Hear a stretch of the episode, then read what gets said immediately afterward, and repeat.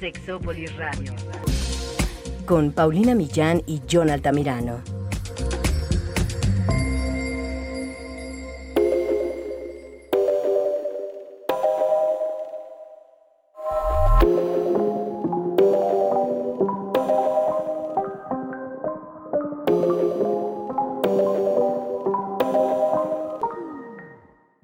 Hemos hablado de porno en este programa, pero siempre hay cosas nuevas que decir sobre la pornografía, sobre las expresiones gráficas de la sexualidad, el contenido erótico, excitante.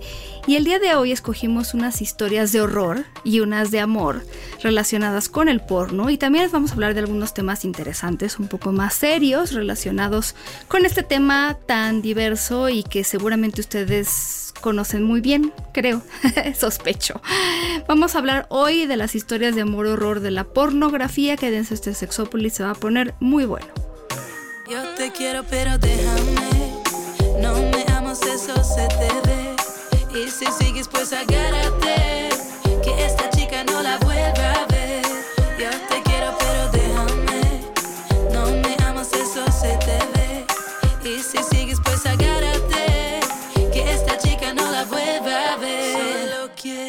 Hola, ¿qué tal? Bienvenidos y bienvenidas a esta cabina donde Jonathan y yo estamos precisamente aislados, metro y medio o algo así que tiene que ser, en su sana distancia. ¿Cómo estás, mi querido Jonathan Altamirano? Yo esperando a, su, a Abraham Ceperras y Abraham, Abraham Pasos. Sí. El Abraham Pasos está guapo. Ese sí, yo, yo, yo le abran piernas también. Claro, porque ese es al final eh, ahorita el tema que tenemos que cuidarnos de este contacto De este contacto íntimo. íntimo que tú y yo ya no podemos tener en este momento. En este momento no, pero obviamente, obviamente, eso es solo por momentos, por este instante, por este tiempo. El día de mañana, Paulina, nos estaremos riendo de todo esto otra vez. Ah, yo espero que sí. Yo espero que sí. Espero que nos estén escuchando. De hecho, esa es un poco la idea del tema. Quería. Sí, hay cosas que me han preguntado sobre el tema del porno que quiero tocar, porque además han sido preguntas específicas y les quiero dar respuesta.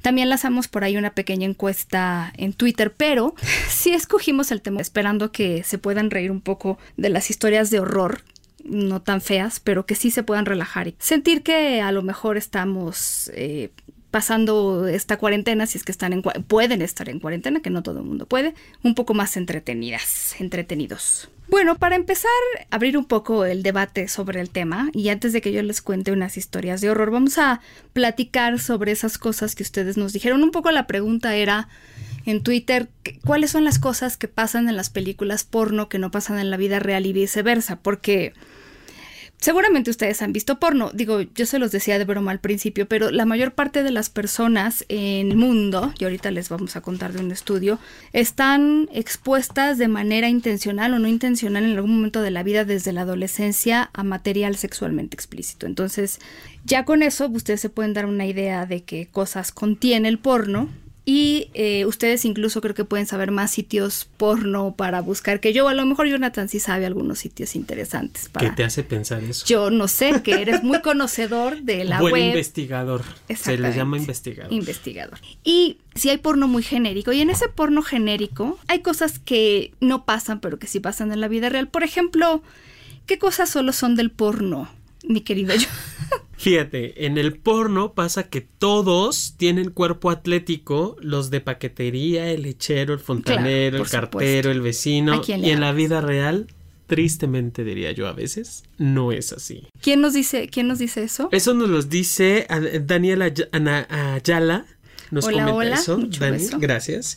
Luego Sir Francis Drake dice, yo quisiera ser actor porno, pero no dejan usar condón. Y abajo le responden que hay algunas eh, industrias que sí es obligatorio. Algunas, ¿no? algunas. Algunas, sí. Y, y luego está esto del, del famoso condón mágico, que están en pleno, en pleno agasaje, en pleno faje, y de pronto ya traía el condón, ¿no? De la Ah, nada claro. surge.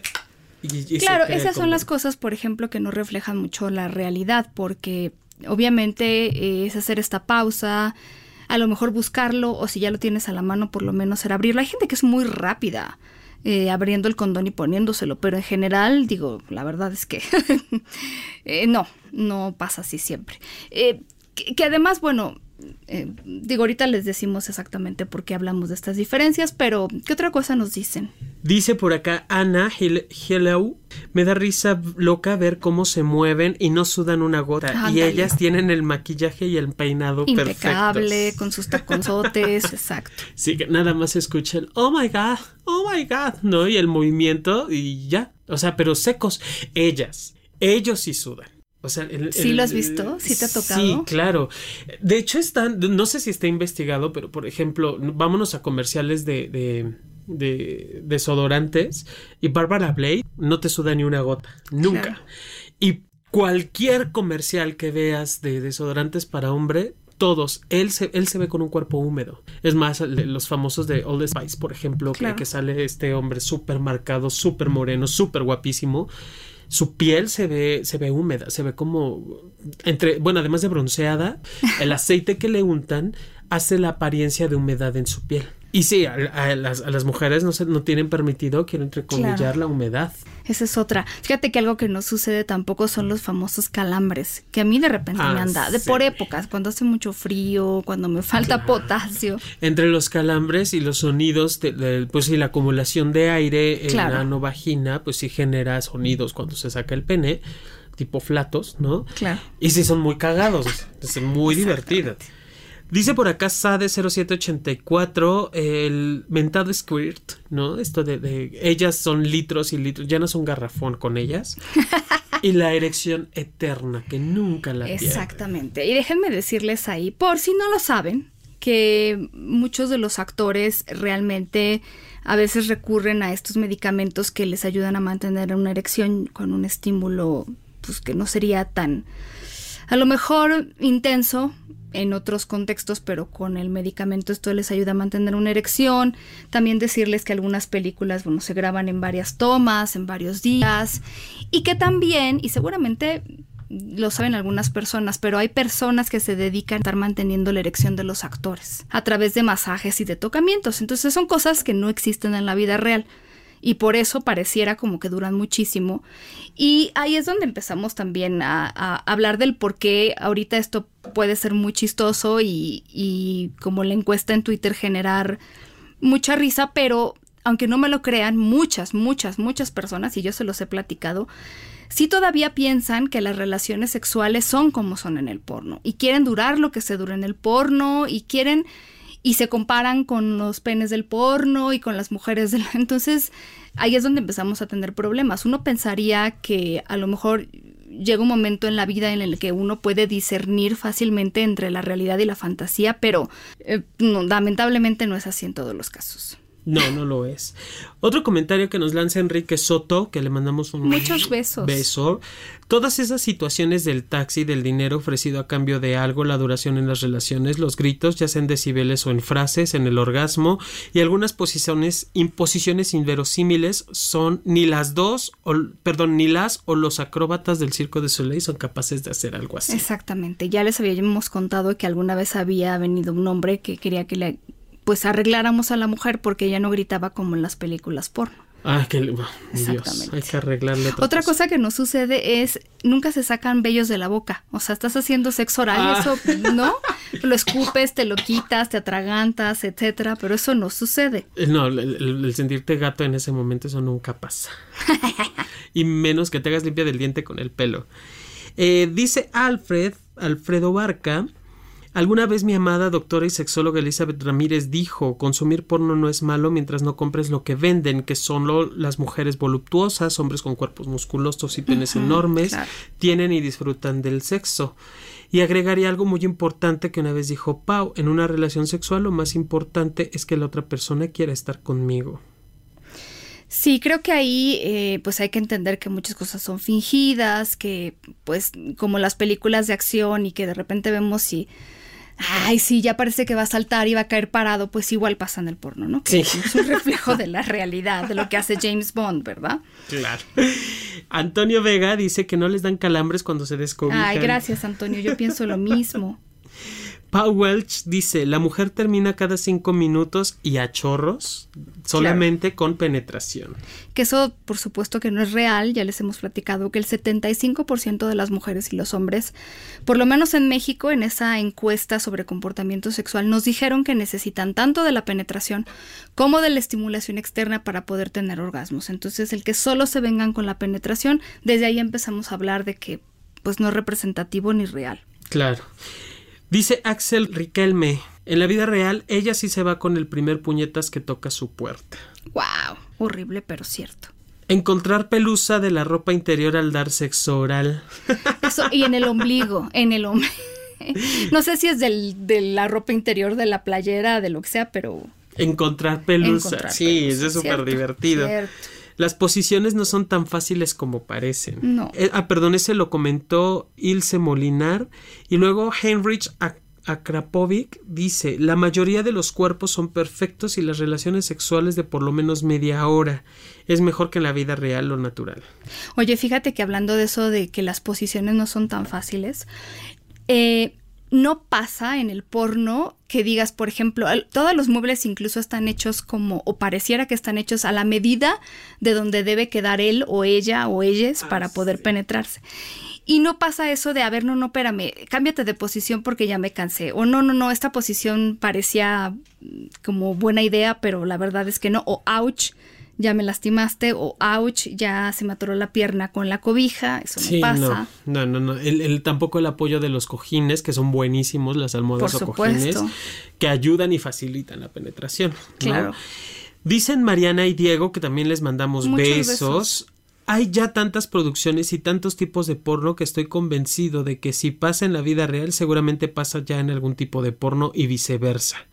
Mariana y Fer mencionan, no lo sé, en este ambiente he visto y escuchado cada cosa que creo que sí se quedan cortos. Ellos cabe aclarar que son pareja Son parejas swinger. Entonces, si yo no lo diría que. Yo, yo no negaría que si hay cosas de la vida real que ya sobrepasan Ay, las pero en, películas. en positivo, porque en las Sí, películas claro. no crean que se la pasan bien, ya hablaremos de eso. Y eh, algo que tampoco pasa son las mascotas. Que te- se te quedan viendo, que ladran, que maullan, que quieren salir, que quieren entrar, que te atacan. Y ya ha pasado. Sí, eso es. El, el hecho de que estén las mascotas o hay quienes también les afecta. el- me está viendo tu peluche, ¿no? de que tienen ahí el oso de peluche del ex, quizá. Todo, o- todo. Sí, que que me está viendo o me ve raro, ¿no? O la ventana abierta, digo, hay quienes son exhibicionistas y les encanta, hay quienes son muy pudorosos y es que está la ventana, es que ciérrala, es que, que no nos vean. Tampoco pasa nada, más bien, no, no se pasa en las películas todo lo que pasa después. Desde buscar la ropa, ¿de dónde quedó tu calcetín? Oye, ¿viste mis calzones? O limpiar, a lo mejor. Ah, también eso de la eso nunca pasa. O sea, aunque hayan litros y litros y litros de squirt, o bueno, de, de- de fluido de, de ellas o de semen de ellos, nadie, o sea, no necesitas el Kleenex, la toallita húmeda, ni el papel. No, eso ya es magia. De la noche a la mañana, bueno, en el momento desaparece. Dice Lalo Ojeda, el porno siempre a la vanguardia, revolucionó las revistas, cambió de formato de beta VHS a Blu-ray y ahora se gana a Netflix y Amazon Prime. Wow, lo que sí, sí. pasa igual, o lo único que sí pasa en la vida real, las mujeres fingen. ¿Acaso hay algún estudio de esto? Según yo sí. Bueno, sí, sobre las mujeres sí, pero no, a ver, eh, las razones por las que las mujeres que no se dedican al porno fingen en general, ya, lo- ya hemos platicado aquí, pero tiene que ver con de repente querer complacer a la pareja, sentir que la pareja se esfuerza mucho y ellas a lo mejor pues quieren terminar o pero pero vamos, en el porno es una regla. Porque en general los actores al, ac- al actuar, al hacer un personaje, pues están fingiendo ser alguien que no Que no son. son, Entonces claro. esa es más bien la regla. Digo, habrá quienes sí tengan orgasmos, pero por lo menos en el porno más general, pues Ajá. no, la regla más bien es estar fingiendo. Claro. Básicamente. Sí, y que en la, en la vida real son otras las razones y los factores por los cuales lo hacen, tanto hombres como mujeres. Claro. No nada más las mujeres. Por supuesto. Solitario menciona, las mujeres siempre están dispuestas a tener sexo con cualquiera, una mirada, un gesto, es Claro. luz verde para el hombre para empezar con la acción. Claro. Dos, menciona penes descomunales, mujeres con físicos perfecto. Tres, eh, disculpa lo explícito del comentario, siempre dicen sí al sexo anal. No, no es explícito, es claro. Em, Qué curioso que todo el porno que estamos mencionando es heterosexual. Sí, porque ese es el mainstream, ese es el famoso mainstream porn, que es el porno que más ha abarcado en términos de, de copias, antes copias cuando se vendía películas, como toda esta historia que nos contaron, y, y sí, ese es lo que más se encuentra. Ahorita hablaremos de las alternativas. Eh, a lo mejor en segundo lugar viene el porno lésbico y el porno gay, pero bueno, porque además ahí por ahí alguien también decía que no había encontrado su, su tipo de porno. Hay muchos tipos de porno. De hecho, eh, alguna vez ya hemos hablado de esto, pero las mujeres en esta encuesta, estas sí hechas por sitios como Pornhub, por ejemplo, mm, que las mujeres, el, la búsqueda más común de tipo de porno es lésbico. A las mujeres les excita mucho ver a dos mujeres. Y también tengo que decir, y hablo por mí, por eso también defiendo esta parte, pero muchas mujeres también nos gusta el porno entre dos hombres, pero sí tengo que decir que en general muchas más mujeres buscan la parte lésbica que cualquier otra categoría. Por- digo, me adelanto a la pregunta que a lo mejor algunas de ustedes tienen, pero que también me han hecho sobre y eso qué pasa o qué dice de mí, no, no las hace lesbianas ni gay ni nada, solo las hace alguien que les parece excitante y es un estímulo sexual efectivo para ustedes el ver una relación actuada entre dos mujeres. Por acá el sol negro dice, eh, en el porno, si tu pareja te encuentra teniendo sexo con su mejor amiga, se une y hacen un trío. claro. En la vida real, terminas corriendo semidesnudo con una mujer detrás lanzando todo lo que encuentra a su paso. Le pasó al amigo de un amigo, han nunca al sol negro. Claro, claro, claro. Miguel Ángel García dice Troncoso, dice, en la vida real hay que seguir un protocolo social para culminarlo con la relación. En el porno no. Porno Mm. 1, vida real 0. wow. Esa sí me divirtió, porque es muy cierto. Andrés dice que una mujer extraña o recién conocida se lo pida a uno en la primera sin pena ni nada. Claro.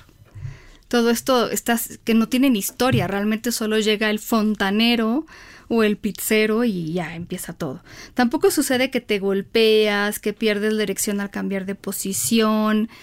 Tantas cosas que no pasan, tantas cosas que no pasan. Sí, no, en, en el porno hay, hay muchas cosas que se quedan como a la mitad, que se quedan cortas, y hay muchas otras que están súper exageradas. Muy. No, no, no, Los orgasmos, por ejemplo. los orgasmos, el tamaño del pene, que, que a partir de allí ha generado demasiada ansiedad en muchos hombres Ah, por querer sí. tratar de cumplir un estigma, un estereotipo que ni siquiera es, es real, ¿no? Esto, yo recuerdo mucho al, al doctor Álvarez Gallú en mi examen de de la especialidad, él me preguntaba que cómo le qué pasaría si dos niños ven porno, ¿no? Y su respuesta me encantó, que fue si dos niños ven porno hay que trabajarlo desde el, el hombre araña y Spider-Man. Estas películas ya tan avanzadas en tecnología que parece que de verdad el hombre araña es una araña y el Spider-Man y el Superman vuela, ¿no? Que sí es un hombre de acero indestructible no dejan de ser películas, aunque parecieran que, aunque son humanos reales los que están actuando. Es exactamente igual con la pornografía. Las personas que, que actúan, tú lo has dicho en varias ocasiones ya, Pau, son actores. Y lo que importa es la posición de la cámara, el tipo de luz. Sí, en el sentido de que hay que educar sobre las cosas que pueden llegar a ver en ese momento. Sí, por supuesto. Porque sí se pueden exponer a eso. Ahorita les vamos a dar algunos datos, pero sí creo que nos toca platicar porque solamente dejar que esto ocurra de verdad para muchas personas el porno fue y sigue siendo la referencia que tienen para vivir las relaciones sexuales. No en balde la doctora Roberta Medina que hizo en México una investigación sobre justamente cómo aprendían las cosas sobre sexualidad la gente en México, una proporción desmedida de personas hablaba justamente de haber aprendido cosas y casi todo del porno, tal cual, tal cual. Entonces, sí, sigue siendo para muchas personas ese referente. Y si no hay una contraparte de educación y de realismo, entonces las cosas se vuelven bien complicadas. Sí, porque se crea como una, una realidad auténtica o la única realidad que hay de aprender.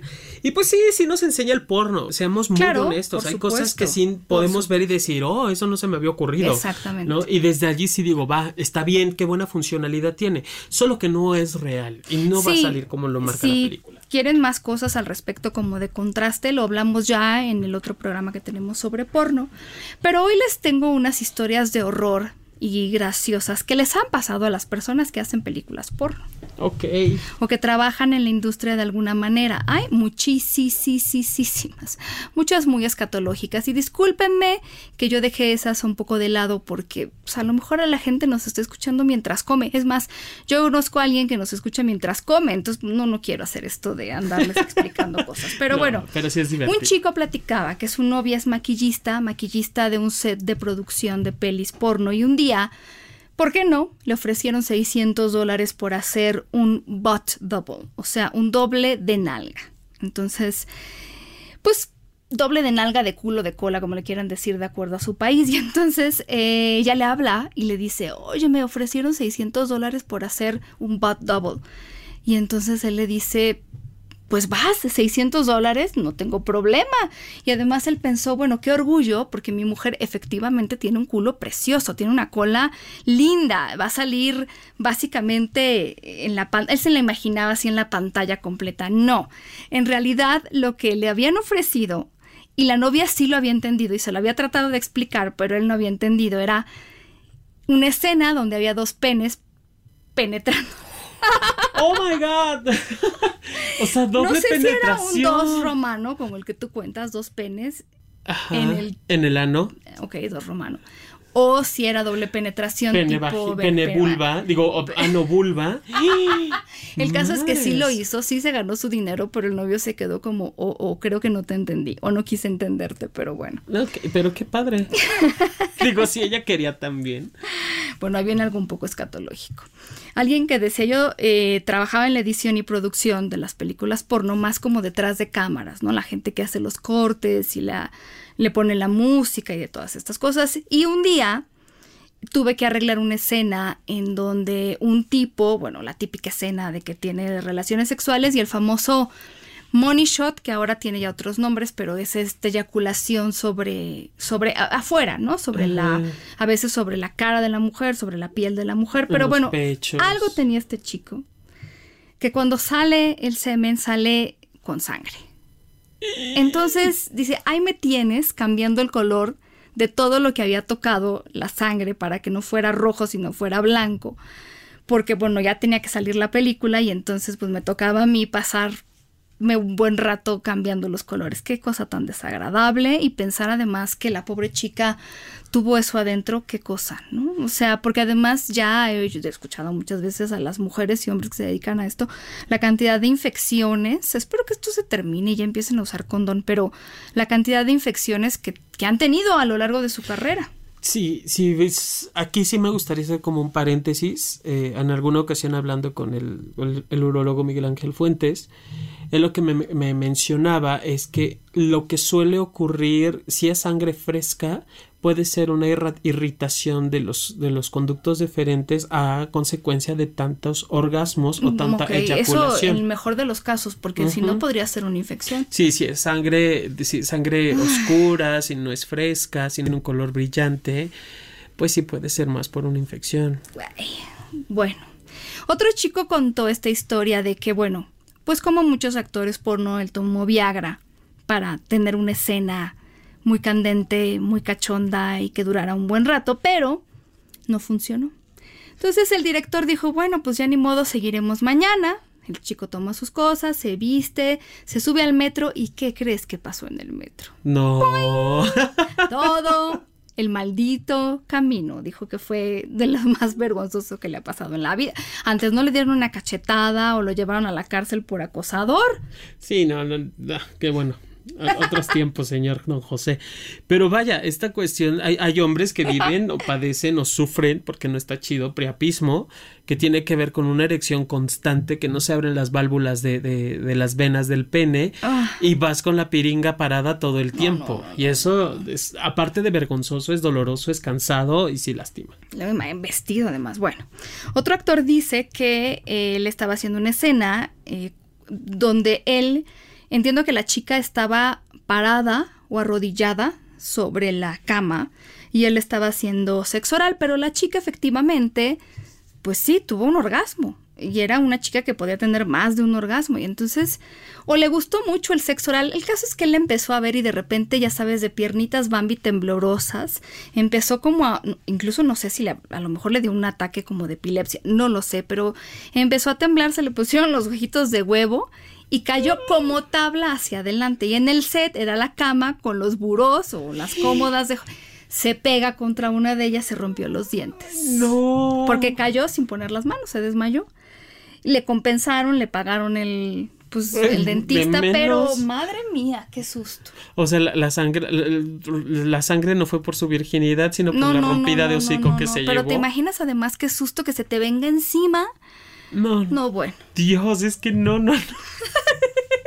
se vino y se fue, mi se comadre. vino y se fue, tal cual. ¡Sas! ¿Tú sabes que hay iluminadores de penetración en las películas? Mm, No. Hay iluminadores de...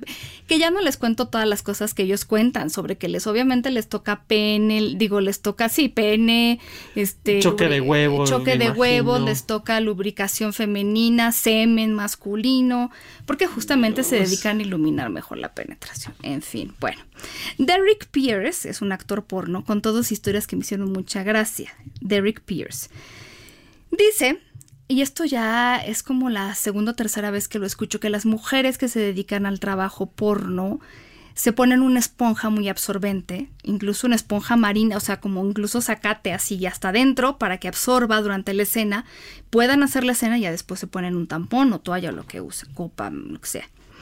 Entonces que él estaba trabajando con una chica que efectivamente estaba en su periodo, se pone una esponja hasta adentro, cervix, así.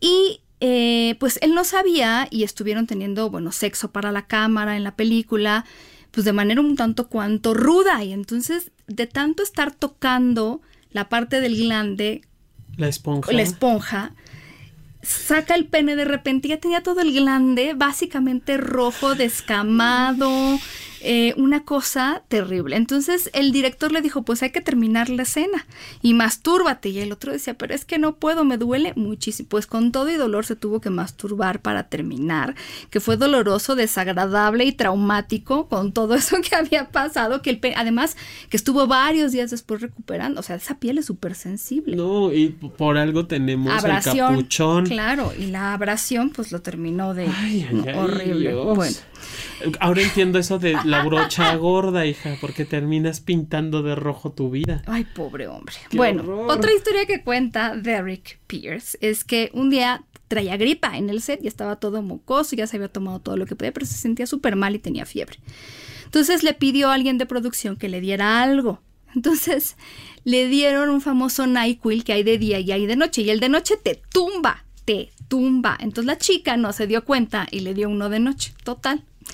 Que empieza la escena y se estaba quedando dormido mientras lo penetraba. O sea, yo me estaba quedando dormido y de repente ya el camarógrafo ya había cachado que yo me estaba cayendo sobre la chica y me hacía señas y, y me hacía ruido para que yo me fuera despertando y así me aventé toda la escena, durmi- quedándome dormido y despertándome y horrible. No, qué horror. Eh, eh, eh, aquellos que piensen que hacer porno es lo mejor de la vida y que es muy sano y demás, no, no, no saben lo que dicen. No, pues como todos los actores hay días buenos y hay días malos. Otra chica estaba diciendo que un día estaban cambiando las luces en el set y este y ella era un corte de la escena y iban a cambiar la luz para para iluminar otra parte, ¿no? Pero la escena consistía en ella se estaba masturbando con un dildo y entonces en el corte ya tenía el dildo metido en la vagina y entonces el director mientras estaban cambiando las luces dijo algo gracioso. El caso es que ella se moría de la risa y en la risa, en la carcajada, el dildo sale catapultado de la vagina y le pega al camarógrafo en el ojo. Fum. Pobre hombre. No, llegó a su casa. ¿Y qué te pasó, mi vida? Un vergazo. Me dieron un Verga. trancazo. Otra, fíjate, hablando de esto de las esponjas, otra chica también le tocó meterse una esponja y ya no se la podía sacar. Ya no la encontraba. O sea, no No, sé bueno. si sus manos eran muy cortas o su vagina muy larga. Total que la chica que lo cuenta trabajaba también en la producción, en la iluminación y tal. Entonces la vieron y le dijeron, oye, tú que estás pequeña y delgadita, no puedes meter la mano, igual se la tien- ahí tienes a la chava, metiendo la mano hasta el fondo para buscar la maldita esponja en la vagina del sí, tal cual, tal cual.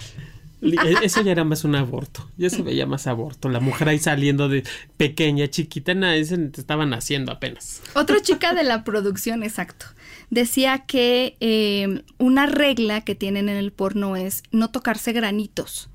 O sea, si tú ves un granito, el granito no se toca, porque además al final en la edición lo pueden ir borrando. O sea, cualquiera de estas como imperfecciones y son realmente relevantes.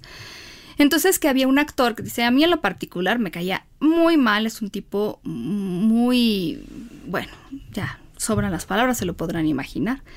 Y entonces él estaba en una escena en donde él estaba, estaba penetrando a la actriz como por, en posición de perrito.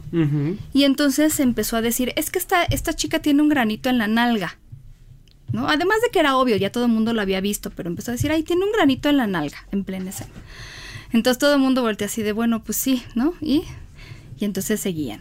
No, es que tiene un granito en la nalga, y le dijo el director, ya déjalo, lo borramos en la edición, tú sigue con lo tuyo.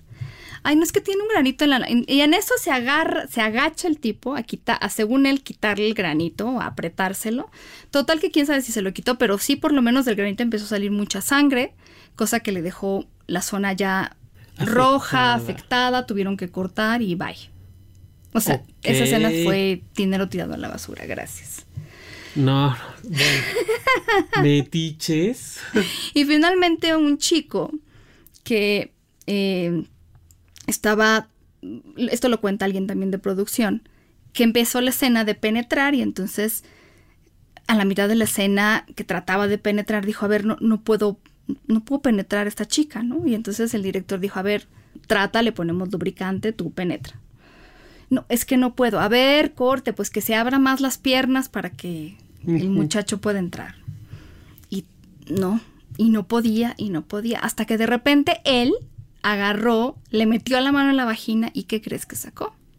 ¿Qué? Un tampón de días. Dice, en el momento en el que salió el tampón, dice este camarógrafo, el olor, Jonathan. Ay, no. De por sí ya cuando entrábamos al, a la, pues como al set, percibíamos un olor, pero bueno, pues igual son olores que a lo mejor llegan de algún lugar cercano, pero ya básicamente en cuanto salió el tampón se dieron cuenta de que de ahí provenía el olor. Una cosa. Bueno, y la infección del, de- del tamaño se le del olvidó, mundo. pues sí, se le olvidó quitárselo y, y esas Pues cosas sí. pasan, pero sí, justamente eso puede causar una infección y una infección súper seria. Sí, no, oye, qué, qué fuerte porque, digo, el, el uso de tampones o de copas menstruales o de, de- Cada quien sabe y decide qué tipo de material utilizar para la- la- la- el cuidado, sobre todo para el cuidado, ¿no?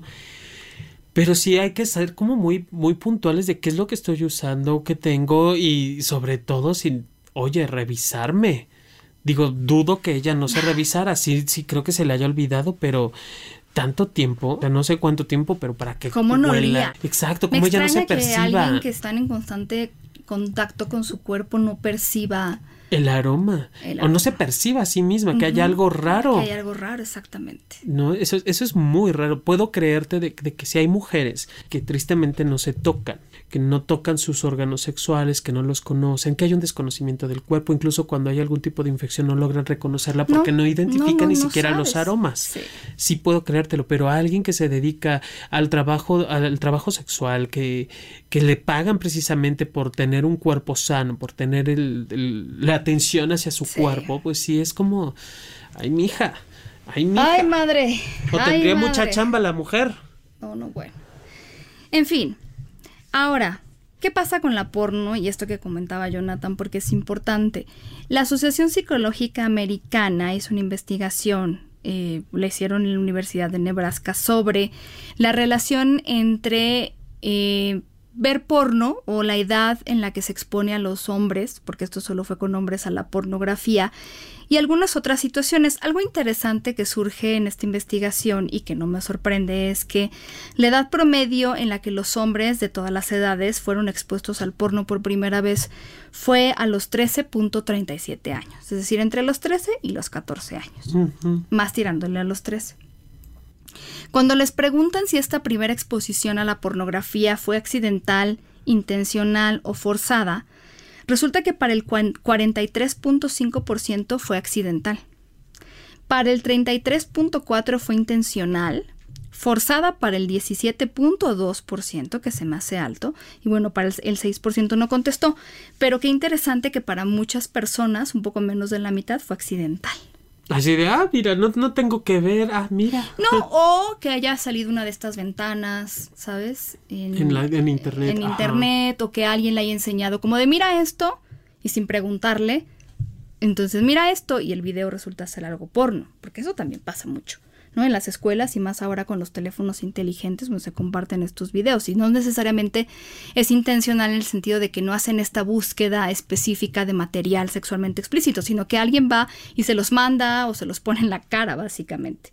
Y algo que eh, estos investigadores encontraron en- es que entre más jóvenes se expone a los hombres a la pornografía, ya sea accidental, intencional o forzada, eh, se encontraron más actitudes e ideas de dominación femenina, como más en este asunto de pensar que las relaciones sexuales se tratan de dominar a la mujer, de imponerse sobre la mujer incluso un poco de dolor. Entonces, aunque solo es una investigación, me parece interesante, pero la que no solo es una investigación, es una investigación realizada por Peter Hodgen en el 2016, en donde lo que hizo básicamente fue revisar investigación sobre la pornografía realizada en los últimos 20 años. Es decir, es una revisión bibliográfica de toda la bibliografía. Y él encontró pues que de todos los estudios se había encontrado cosas como esta y que también eh, el uso de pornografía de estas tradicional a veces se, se vinculaba con la agresión sexual, con la idea de los estereotipos de género. Y a lo mejor ustedes que nos están escuchando dicen, bueno, pero es que es imposible porque la pornografía solamente son imágenes y son películas, pero mucha gente allá afuera sí entiende la pornografía como una expresión real de la sexualidad y muchas personas que ven porno, y esto se los digo también incluso desde las quejas que yo he recibido de algunas mujeres, de por qué carambas creen que nos gusta exactamente que nos hagan lo que a las mujeres les gusta que les hagan en el porno, o que aparentemente. Les gusta. Entonces sí creo que para muchas personas se vuelve una realidad, Una escuela de... una escuela. Y que, Sí. y que no nada más es el, el porno real, sino también ya me ha tocado conocer personas que hablan acerca del yaoi o de, o de este porno japonés basado Sí. en, en, en mangas o en El cómics. hentai famoso. hentai, el, el yaoi y el yuri, que son los tres tipos de, de porno más conocidos en, en, en Japón, que creen que eso es real, ¿no? El, el hecho de poder encontrarse con un animal, con esos eh, cantidad de penes y que puede penetrar y, y violentar y agredir de esa forma. Sí. Hay quienes todavía creen que ¿y dónde puedo conseguir esto? O genera este tipo de fantasías que digo, la fantasía no está mal. Yo, yo en la No, fantasía no. puedo tener lo que quiere, como quiera y a la hora que quiera y con quien desee, o cuantas personas o seres o cosas desee. La cosa es cuando pierdo este, esta, este vínculo de realidad con el mundo, ¿no? Con el, con el tú a tú, con el, Sí. con el uno al otro, y creo que eso que estoy pensando, imaginando, creyendo, puede, se, puede convertirse en realidad. Sí, como creer que uno puede ser James Bond o que puede ser el hombre araña y trepar por las paredes. Ahí ya estamos hablando de otra cosa, ¿no? Sí, no. Un artículo muy bueno de Russell O'Connor decía, el porno está hecho para hombres. La mirada del director, que generalmente es un hombre, se traduce a la lente. Es como si la cámara, a ver si lo puedo explicar, pero como si la cámara eh, pretendiera ser la mirada del hombre. Ustedes se fijan que en, la- en el porno, generalmente el talento femenino es el, es el mejor pagado y el más buscado. Y el hombre no tanto, porque al final el hombre solo representa el pene y representa la proyección de quien lo ve. Y como está hecho para hombres, se pretende que la cámara sea la mirada de un hombre. Entonces la actriz eh, mira la cámara justamente como tratando de, de que el hombre que está viendo este porno se proyecte en, en esta cámara, en esta lente.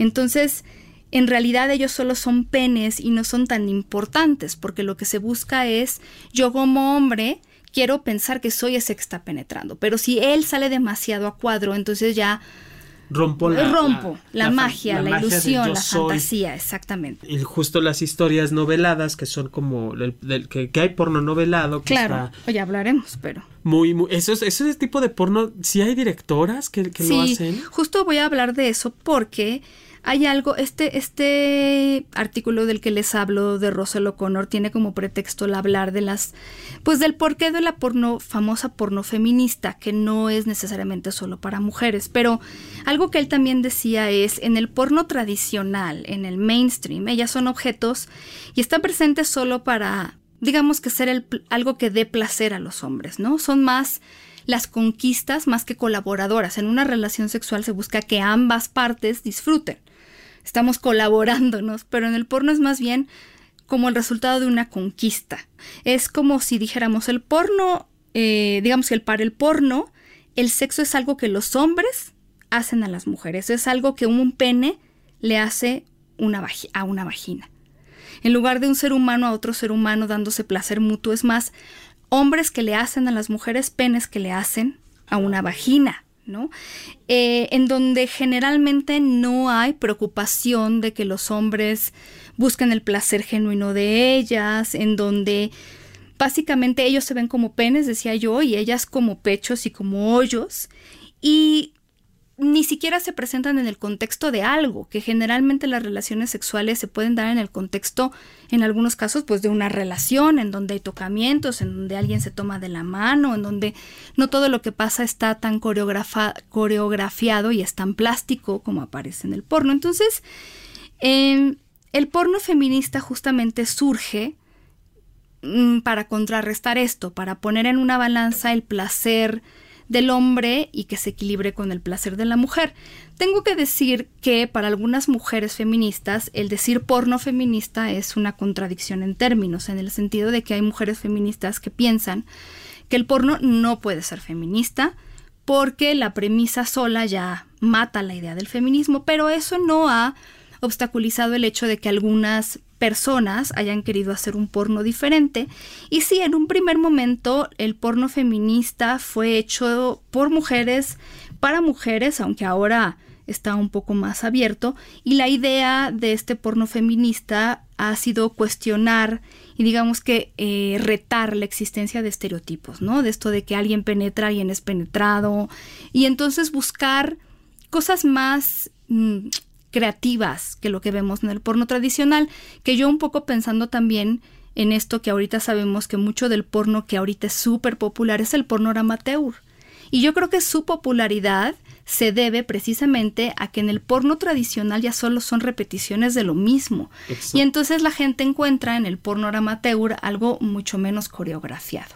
Y como más natural, Pau. Porque Exactamente. Finalmente son cuerpos reales, personas Hasta reales. Parejas reales. Ajá, haciendo, teniendo encuentros eróticos o sexuales que sí van desde la excitación, que sí van desde el deseo que tienen ellos, desde esta parte de yo exhibo, yo abro, exacto, yo abro esta parte de mi vida, toda esta intimidad la abro, la abrimos tú y yo en conjunto para ser vistos y disfrutados por alguien más, porque eso también lo disfrutamos nosotros.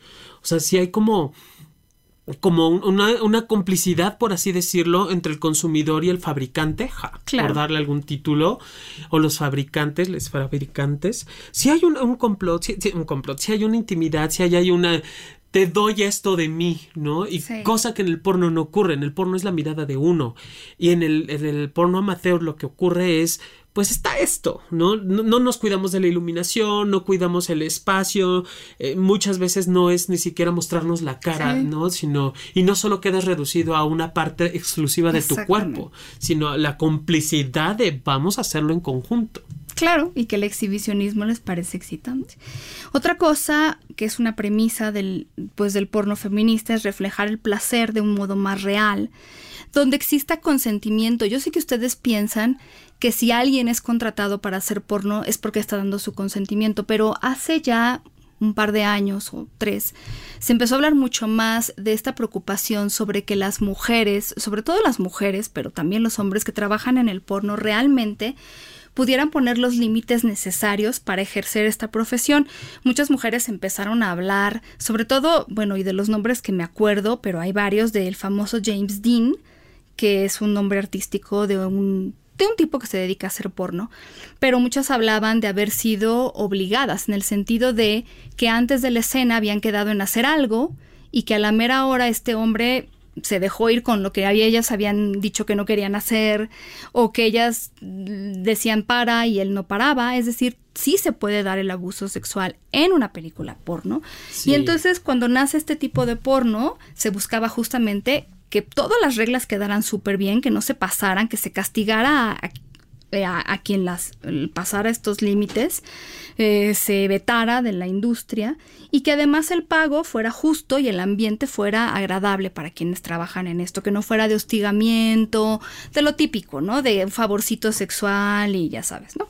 Y Tristán Taormino que ha sido alguien que ha impulsado mucho el porno feminista, eh, decía en un congreso, es orgánico, el porno feminista es orgánico y fair trade. Si ustedes conocen las cosas orgánicas, ahora está muy de moda el decir fair trade, se refiere a que las personas involucradas en el proceso de hacer algo, pues están siendo bien pagadas y no están siendo explotadas. Y esto decía que era algo importante. Decía, mucha gente ya ahorita está siendo educada sobre consumir responsablemente, es decir, a veces les importa mucho de dónde viene lo que consumo, que no sea de alguien que sea, esté siendo explotado, la comida, los, los insumos, la ropa, y, y decía, bueno, igual puede pasar con el porno, que la gente empiece a pedir porno que esté hecho, pero que las personas que están participando en esta industria pues no sean explotadas o esclavizadas de alguna manera. Y claro que han ganado espacios, han ganado premios en el porno más tradicional. De hecho, una de las que primero ganó un premio en el porno tradicional fue una escena lésbica, que de veras tenía personas, mujeres lesbianas, una que era butch y otra que era femme, con orgasmos reales, pero que también pues hay, hay de todo tipo, no se lo imaginen como estas escenas rosas, porque esto es más bien algo que se llama porno para mujeres. No sé si solo lo disfrutan las mujeres, solo les estoy diciendo que ese es el nombre. Pero ellas quieren distinguirse porque no solo es esa parte suave, hay hardcore, hay BDSM. Pero ¿cuál es la diferencia? Por ejemplo, en una, en una escena BDSM, ya sea en cámara o fuera de ella, pero generalmente antes de la escena, tú ves a los actores poniéndose de acuerdo sobre qué cosas van y qué cosas no. Y eso lo hace más realista, porque entonces eso te da una idea de que hay un consentimiento. Y que sí, este tipo de porno es como, me parece que incluso la mayoría utiliza la parte del cuidado del sexo seguro, ¿no? Del sexo seguro, sexo protegido, de, de, qué tipo de, escenas vamos a filmar, hasta dónde puedo llegar, y no nada más en cuestiones de límites de BDSM, sino en general dentro de la relación sexual están acordados de qué sí quiero, qué no quiero, ¿no? me hace recordar en algún momento leyendo al al Diablo, que es el productor director de Mecos Films, una, compañía de, cine porno mexicano, él mencionaba o siempre pedía que, hubiera acuerdo entre las parejas, ¿no? ¿Qué, ¿Qué tipo de sexo te gusta? ¿Qué tipo de escenas fantaseas? ¿Qué tipo de relaciones estás dispuesto a tener? ¿Cuáles no? Eh, esto sobre todo porque eh, él, reconoce e identifica que sí, en el, en el sexo o en el porno gay hay cosas que, que pide o solicita la gente que los mismos usuarios o usuarias que, que, quieren que ocurra dentro de sus filmes. Y él dice, no, obvio, no, hay actores para todo, hay personas para todo, y ese ha sido como el, el, plus de, de, Mecos Films, que son actores, personas de, de transeúntes a personas a pie, dicen en otros lados, que tienen el deseo, la fantasía de participar en este tipo de porno, que es como lo que decíamos acerca del porno amateur, ¿no? Es mi fantasía es tener un, eh, un, dos romano con una persona morena y una persona blanca. Ah, bueno, yo soy pasivo y entonces encontramos al activo blanco, al activo moreno que desean hacer una doble penetración.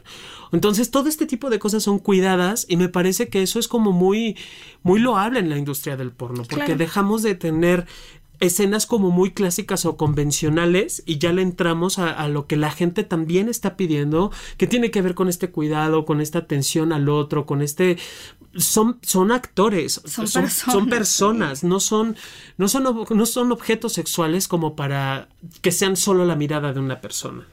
¿Y cuáles son las críticas del porno feminista? Bueno, que las mujeres feministas que decían que esto es una contradicción en sí mismo, bueno, pues que no es realmente visto porque no es una competencia significativa para el porno tradicional, o sea que no, representa, digamos, algo que pueda tumbar el porno tradicional, y que algunas personas que hacen porno feminista pues trabajan en compañías grandes lideradas por hombres, entonces que para ellas idealmente no tendría que haber porno.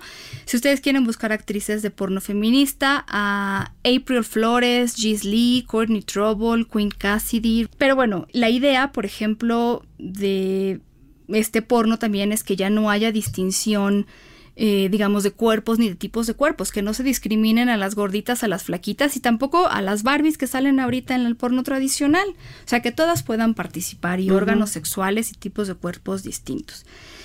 Eh, de porno para mujeres está Erika Lost, que es muy, muy famosa en este tipo de porno como más, pues, romantizado.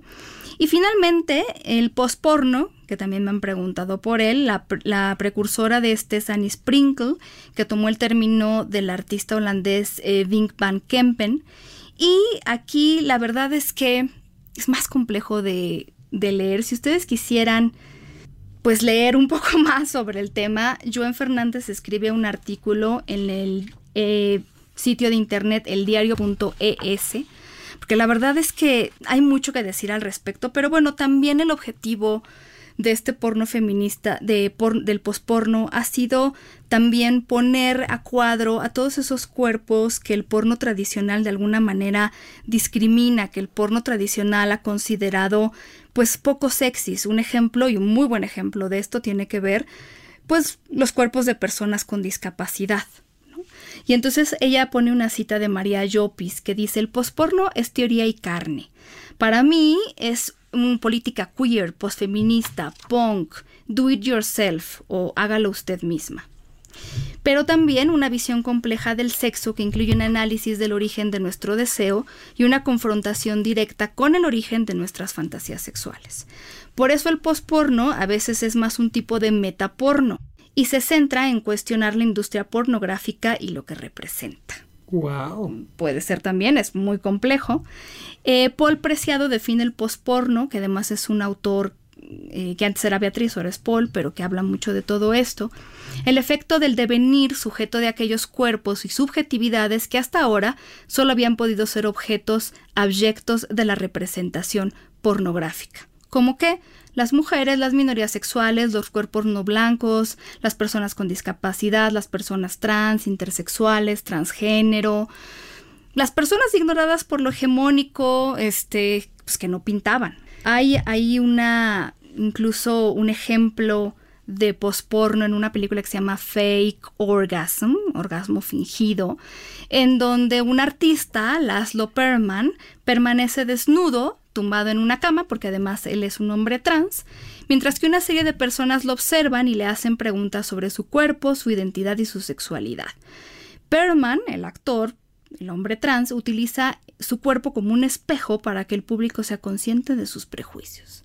O sea, básicamente el posporno todavía es más revolucionario en el sentido de que le quiere dar vuelta a todo y volver también un algo como más educativo. Hay mucho en el posporno, mucho performance, eh, cosas que tienen que ver justamente con la educación. Annie Sprinkle se ha dedicado a eso. Entonces, pues ustedes quieren ver algo así, hay sitios como brightdesire.com, Crashpad Series, sssh.com, eh, makelovenotporn.tv y pues ahí si me, las, si me las quieren pedir con muchísimo gusto, pero para que vean todo lo que existe y creo que la verdad es que conforme pasa el tiempo la gente pedirá cosas nuevas. Justamente alguien en el Twitter nos decía, pasó del video al DVD, al internet, y justo ahora la saturación de materiales de lo mismo, lo mismo, pues ya llegó yo creo que a un límite y ahora queremos buscar cosas nuevas, ¿cierto? Eso del, de verdad, Paulina Millán, estoy con el, ah, con el ojo cuadrado, con lo del posporno, ¿no? Porque pues sí rompe completamente lo, lo, dices tú lo hegemónico y yo digo lo heteronormado también. Sí. O sea, es, es salir de, la, de lo convencional totalmente y, y es un nosotros. Sí, me acuerdo de otra película en donde un hombre con parálisis cerebral tiene su primera experiencia BDSM, posporno. al final del día. Sí, claro. Y que también a veces se, les- se nos olvida, quiero sumarme, que todos tenemos Todos. o podemos tener respuesta sexual humana. sin importar la edad y el tipo de cuerpo. Entonces, si ustedes no han encontrado su categoría, como ven, hay muchas. Entonces, eh, pues A a investigar. darle, a darle, a darle, que hay para todo. Siempre y cuando sepamos distinguir entre la realidad y la fantasía, aunque ahora muchas películas buscan reflejar más fielmente la realidad. Se nos acaba el tiempo, no sin antes recordarles que nos sigan en Twitter como arroba sexpaumillán y arroba sexólogo-yaco, a mí en Instagram como sexpaulinamillán y a John como arroba sayumesi. Y ahí estamos para Ahí ustedes, estamos, para su placer. Por favor. Pásenla bien, no se desesperen si están en cuarentena. Gracias por quedarse en su casa, aquellos y aquellas que pueden. Les mandamos muchos besos, pórtense mal, cuídense bien y hasta la próxima. Chao.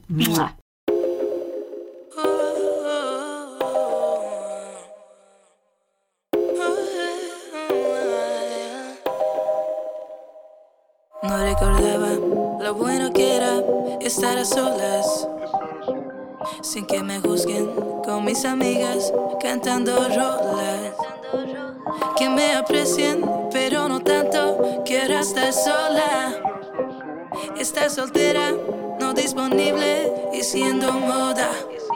Yo te quiero, pero déjame. No me amas, eso se te ve. Y si sigues, pues agárrate.